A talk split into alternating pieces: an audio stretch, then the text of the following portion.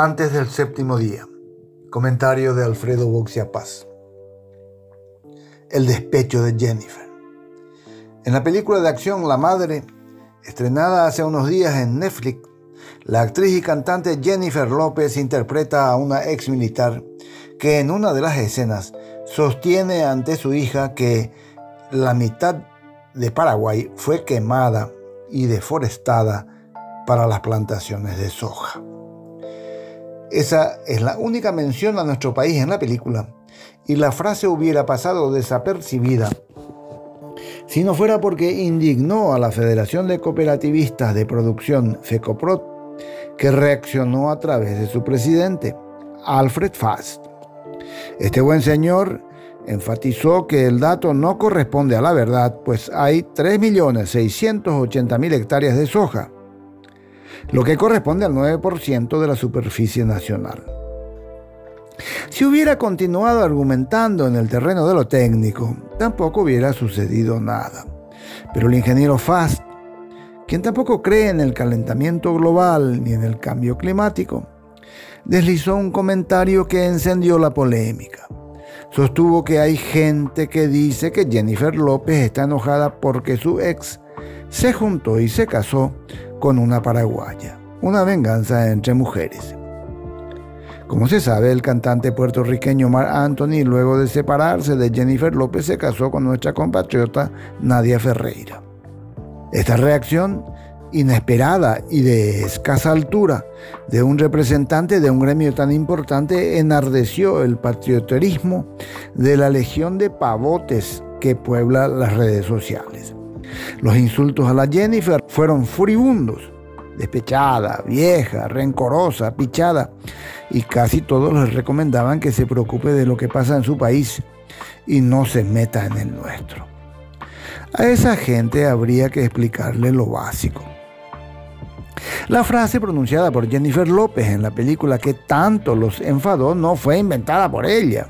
Es parte de un guion, no una opinión suya. Ella actúa, es un personaje ella solo debe recordar el libreto y decirlo de la manera más real posible. Es una actriz, se les olvida. Además, el largometraje comenzó a filmarse en febrero de 2021 y la paraguaya oficializó su relación con Mar Anthony un año más tarde. Atribuir a los celos antiparaguayos la frase de Jennifer tiene tanta lógica como enojarse con Homero Simpson por haber insinuado que Paraguay tiene un horrible sistema de salud. ¿Por qué será que discutimos nuestros problemas ambientales solo cuando intervienen voces públicas de afuera?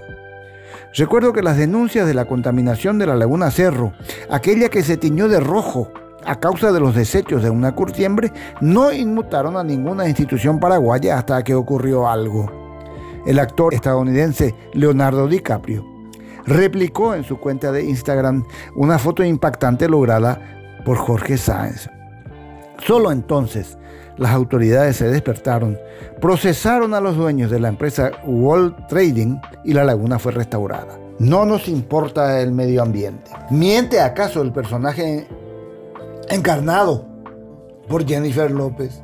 Es tan grave que en el diálogo con su hija exagere algo las cifras de deforestación.